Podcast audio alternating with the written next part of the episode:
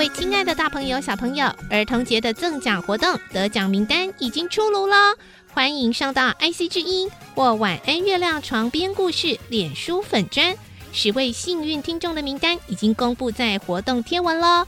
这次非常谢谢大家踊跃的参与，晚安月亮床边故事已经全面上架三大 Podcast 平台喽，敬请大家订阅、分享、给好评，并留言给我们哦。圣修伯里说：“每个大人都曾经是个孩子。”林肯说：“影响我最深远的是我的母亲以及她所说的故事。”我爱月亮床边故事。晚安，月亮床边故事。小青姐姐邀请每一位大孩子、小孩子一起听故事，不管多忙。也要和你一起听故事。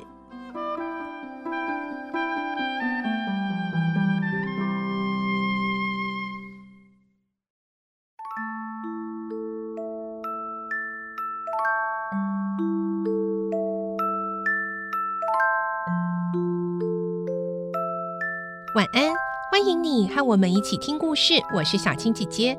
我们继续来听《所罗门王的宝藏》的故事，今天是三十一集。上一集我们听到，土人队长们认为文保博不一定就是他们现在真正要继承的国王伊古诺，所以要求他们能够显出神迹证明，军队和人民才会真的相信顺服。而今天我们接着听到，就在亨利男爵他们苦苦思索，不知该如何是好的时候，古特上校灵机一动，想到了妙计。原来是要运用他曾经学过的天文知识哦，来听今天的故事。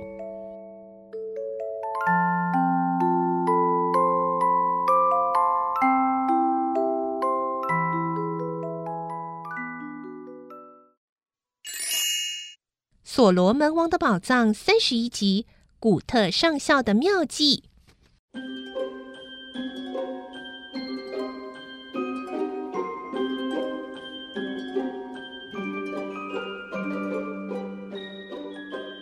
当亨利男爵他们一筹莫展的时候，古特上校拿出了一本日记给大家看，并且对大家说：“，你们看呐、啊，这上面注明了六月四号，格林威治八点十五分起全月食啊！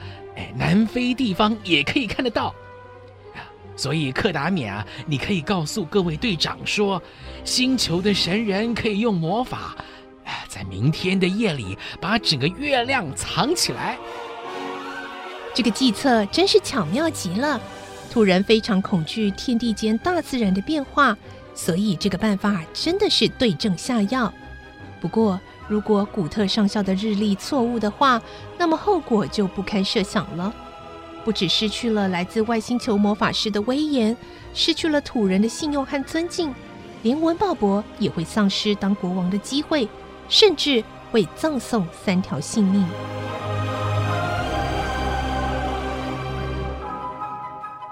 亨利男爵小声的问：“哎，你这个日历准吗？”“当然准啊！呃，月食的时间怎么会错呢？而且还特别注明了在南非可以看见啊！呃，我想不会错的。嗯，我再计算一下好了。”古特上校利用他在海军学到的知识，先算出古挂纳国的位置，再计算月食的时间，然后很得意地说：“哎，这一带在明天晚上十点开始月食，会一直持续到呃十一点半，在这一个半钟头里啊，是完全黑暗无光的。好，我们就用这个办法。”最后，亨利男爵也下了决心。因为除此之外没有其他的办法了。克达冕转过身来，向各位队长说：“诸位队长，伊哈德将军，我们不常利用魔法。现在诸位既然要看到神机才肯支持伊古诺，那么我们显示一种让全国人民都能看得见的神机，请大家都到外面来。”克达冕故意装模作样的领着大家到外面去。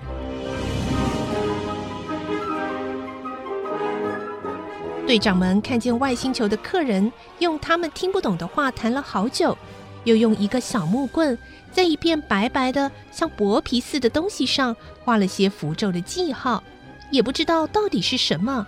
为了想赶快知道是怎么一回事，马上跟着走到外面。柯达冕用手指着高悬在古挂那国西方的月亮说：“那是什么？”有一个队长说。那是月亮，不久之后就会西沉了。对了，这是高高悬在天空上的月亮。月亮在没有西沉之前，用人的力量能不能把它的亮光遮住呢？呃，不可能啊，绝对不可能啊，不可能的。每位队长都摇摇头，承认做不到。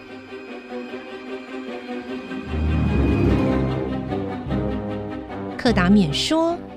你们谁都不能做的事，我们外星球来的人做给你们看。就在明天晚上，我们可以使月亮失去光明，那就是伊古诺的确是古挂那国国王的证据。怎么样？这样，诸位满意了吗？一个老队长笑着说。如果真能做到这一点，那当然是没有疑问了。呃，到时候啊，我们愿意把整个生命献给伊古诺。别的队长也都同意的点了点头。他们看见外星球来的客人答应表演这样奇妙的法力，每个人都觉得十分满意。伊哈德说：“明天晚上。”兹瓦拉王预备举行晚会，招待诸位外星球来的客人，欣赏古挂纳国美丽少女的舞蹈，然后挑选一个最漂亮的少女，叫斯克拉王子把她杀死，去祭祀坐在北方三座山中间的呃无言神。假使那个时候，呃，各位客人能使月亮失去了光明，救了那位少女，全国人民啊，呃，一定都会遵从诸位的指示，效忠一古诺王啊。老队长也很肯定地说。是的，那样的话，军队和人民都会心服口服，支持我们的人一定也会增多。伊哈德这回小声地说：“距离王宫四公里远的地方，有一个月牙形的山岗，我的部下和这几位队长的部下。”一共有四个军团，现在啊都在那里。明天还可能增加两三个军团。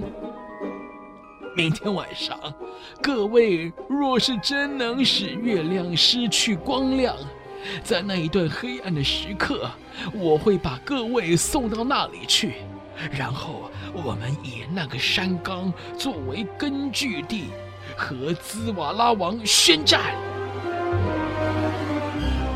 克达面挺起胸脯，大声地说：“好，我们一言为定。”伊哈德和队长们鞠了一个躬，才退了出去。等他们走了以后，文保博很紧张的问：“呃，各位真的做得到吗？这件事太奇妙了，你们是不是只要开口说一说，事情就成了？”古特上校非常有自信的说：“的确是可以做到的。”克达冕也很肯定的说：“绝对没有问题。”文保博，我们所做的对你绝对是有益处的，放心好了。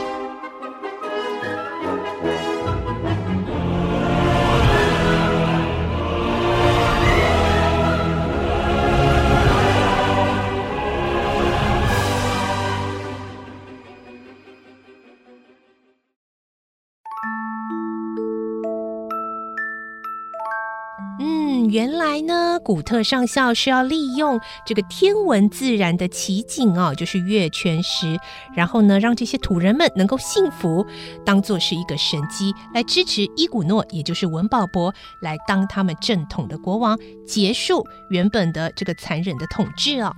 但是能够成功吗？会不会真的是算错了，那就完蛋了呢？下个礼拜我们再继续来听所罗门王宝藏的故事。